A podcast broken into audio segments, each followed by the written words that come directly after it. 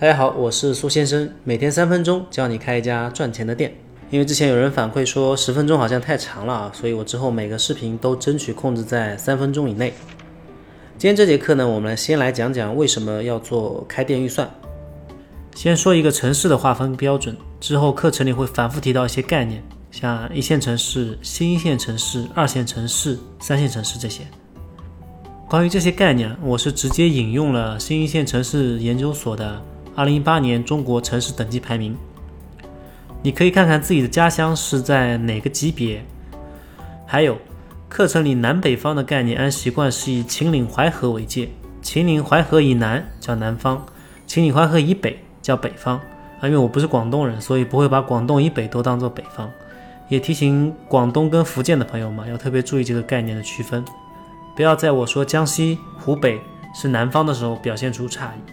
之所以要先讲开店预算的问题，是希望你们在做创业这个决定之前，先了解一下开家店到底有多烧钱。无论如何都凑不到足够预算的，我建议是尽早放弃你的开店计划，做其他更合理的一个打算。二十万块钱开一家奶茶店和四十万块钱开一家奶茶店，策略和方法是完全不一样的。跟一般的常识相反，开店的预算是越充足越好的，越充足风险是越低的。而不是说开店预算越少，风险就越低啊，这是一个误区。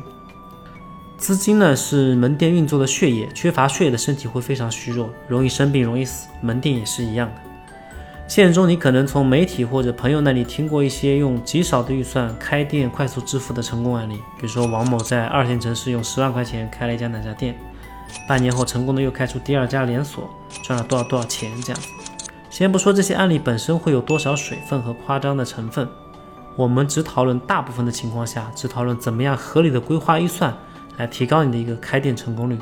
不要抱着一个赌徒的心理去开一家店。十万开店的店主中，可能百分之九十九都倒闭了，只留下那百分之一存活下来。媒体是喜欢报道小概率事件的，因为足够吸睛，足够有流量。那百分之一的成功会变成他们的素材，最后被你所知。但是那倒下的百分之九十九，你是永远看不到的。我碰到不少新手来问问题的时候呢，开店预算都是含糊不清的，一会儿说是十万块，一会儿又说可以加钱。我问能加多少，啊，他说不清楚。有两种比较大的原因，一种呢是因为他们还没有下定决心，还没有想明白要不要开，所以只是来随便问问。还有一种呢是觉得预算问题是底库，不能随便给人看。如果你打定主意开店了，确定预算就是你的第一个关卡。一定要花时间想明白，自己可以投入多少资金来做这件事情。预算是可以有冗余的，但一定得有上限。预算上限至少可以让你亏得有底气，不至于把创业变成财务上的一个无底洞。今天这节课我们主要讲了为什么要做开店预算，为什么不能当无头苍蝇。下节课我会教大家怎么算出一个合理的房租预算，给大家留一个课后作业。你觉得转让费是合理的吗？为什么？欢迎留言分享你的观点，你也可以在评论区下留下你的开店问题，会定期抽取关注度高的问题，在节目中进行解答。